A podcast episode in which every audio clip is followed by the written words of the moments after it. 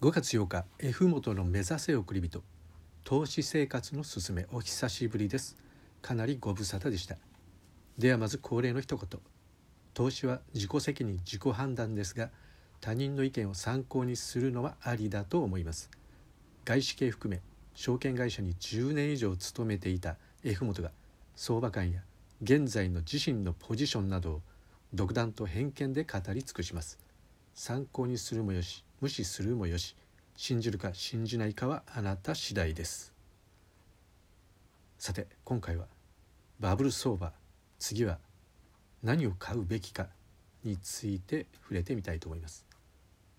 米国株ばかりが強い基調に見えて日本株はもたついているイメージです。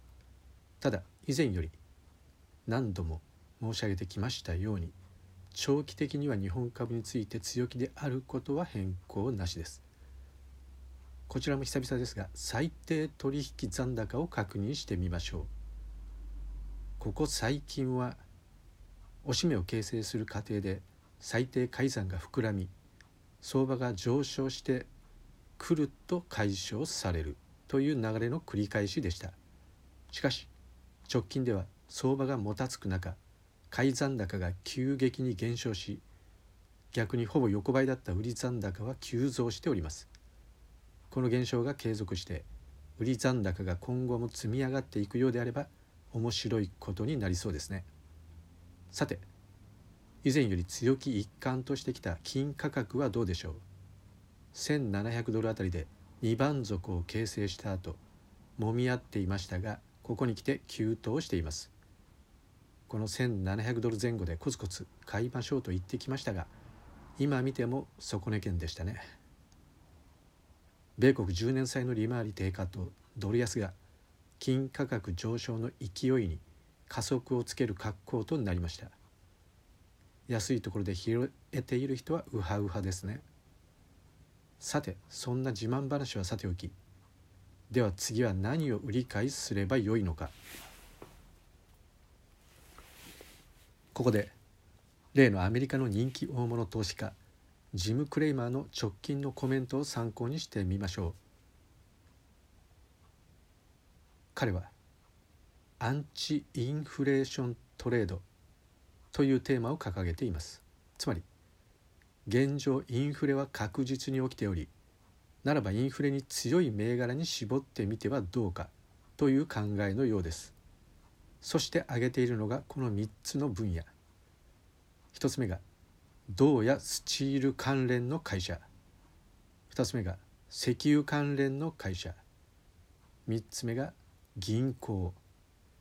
ジム・クレイマ氏はこれらはまだまだ行くよとは言っているものののめり込むほどの強気ではないとも言っています。さて私的にはこの中で2つ目の石油関連に注目しています。では今度は米国の有名な格付け会社ワイス・レーティングスのショーン・ブロドリック氏の最新レポートをチェックしてみましょう。エネルギーにおける次の狙い目株と題したレポートによると以下内容となります。箇条書きにしてみました。一つ目。今多くの人に見限られている石油事業が有望である。これは先ほどのジム・クレーマー氏と同じ考えのようですね。2つ目。2022年中間選挙を控え石油会社の利益を奪うことがバイデン政府の優先議題になるとは考えづらい。3つ目。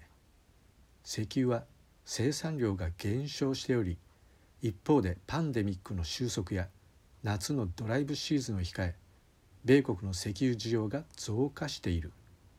4つ目 OPEC プラスの増産という懸念はあるがサウジ連合にとって原油価格上昇の方が好ましく大幅な増産は考えにくい。